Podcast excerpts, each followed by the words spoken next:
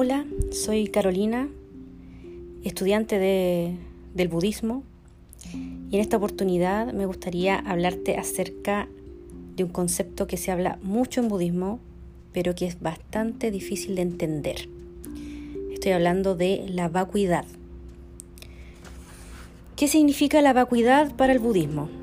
Bueno, la definición de vacuidad sería decir que las cosas no existen intrínsecamente. En otras palabras, que las cosas no existen de forma aislada. Que nada de lo que vemos o de lo que percibimos existe por sí mismo. Yo siento que la forma más fácil de explicar el concepto de la vacuidad es verlo con ejemplos. Pensemos, por ejemplo, en un arco iris. Para que exista un arco iris, se tienen que dar varias condiciones en el mismo momento. Ya el fenómeno del arco iris ocurre porque la luz del sol traspasa las gotas de agua y eso genera un prisma. O sea, al pasar la luz del sol por las gotas de agua, la luz del sol que contiene todos los colores del espectro se descompone en los colores y así uno puede ver el arco iris. Entonces, para que exista un arco iris en un determinado momento, tienen que desarrollarse varias condiciones en ese momento.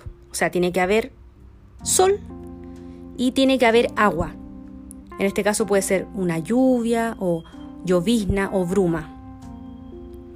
Pero en el fondo lo que quiero decir es que el arco iris no tiene existencia intrínseca. El arco iris no existe por sí solo no puede existir por sí solo. El arco iris existe de forma inherente al agua y a la luz del sol. ¿Cierto? Pensemos en otro ejemplo. Pensemos en eh, una mesa.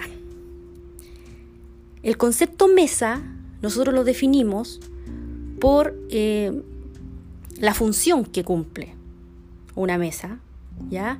Y por las características que tiene. ¿Cierto? Generalmente una mesa es una superficie que sirve para colocarle cosas encima. Esa es nuestra definición de mesa. Pero esa mesa no fue siempre una mesa. Antes de ser mesa, fue madera. Antes de ser madera, fue un árbol. Y seguramente en el futuro esa mesa se convertirá en leña. Entonces la mesa por sí sola no existe, sino que existe gracias, gracias a factores que hicieron que se formara esa mesa. Pero esa existencia es algo temporal. Por ejemplo, para mí puede ser una mesa, pero si yo fuera una termita, esa mesa no sería mesa, sería comida.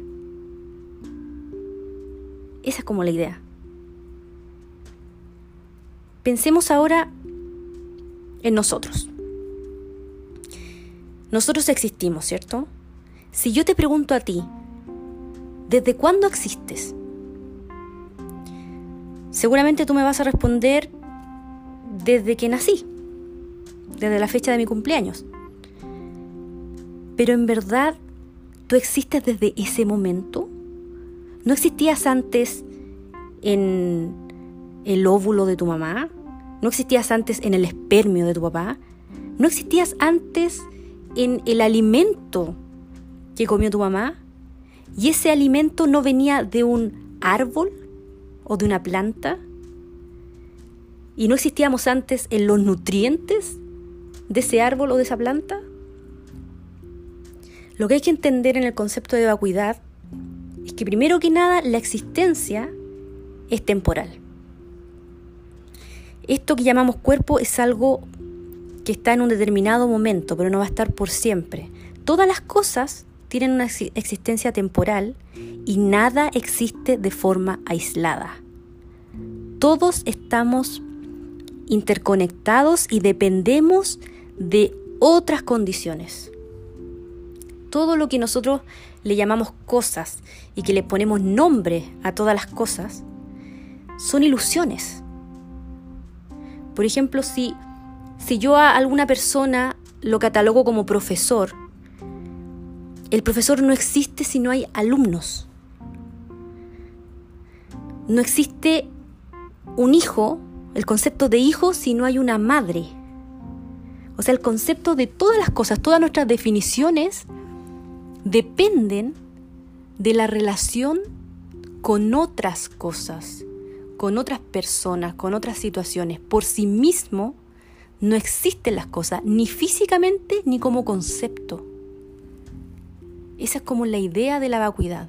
Y yo siento que el, propósito del budismo, de, hablar de estos conceptos, es que empecemos a mirar la vida de otra forma, empecemos a ver la realidad como es, no de la forma ilusoria que nos, coloca la mente para que veamos y que veamos las cosas de forma más liviana, que entendamos que todo acá está de paso, que nada está por siempre, ni las cosas que vemos ni nosotros.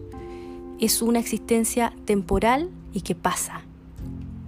Lo único constante en la vida es el cambio y todo lo que en algún momento se unió, en algún momento se va a separar. Y eso es, es una ley para las cosas y también para las personas.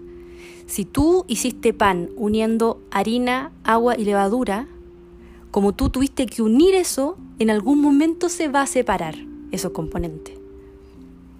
Incluso las relaciones humanas. O sea, si tú te uniste en algún momento con tu pareja, con tu esposo o con tu esposa, inevitablemente en algún momento te vas a separar. O en esta vida, o cuando te mueras, o cualquier circunstancia. Pero yo siento que el concepto de vacuidad es ese, es darse cuenta de que todo es temporal.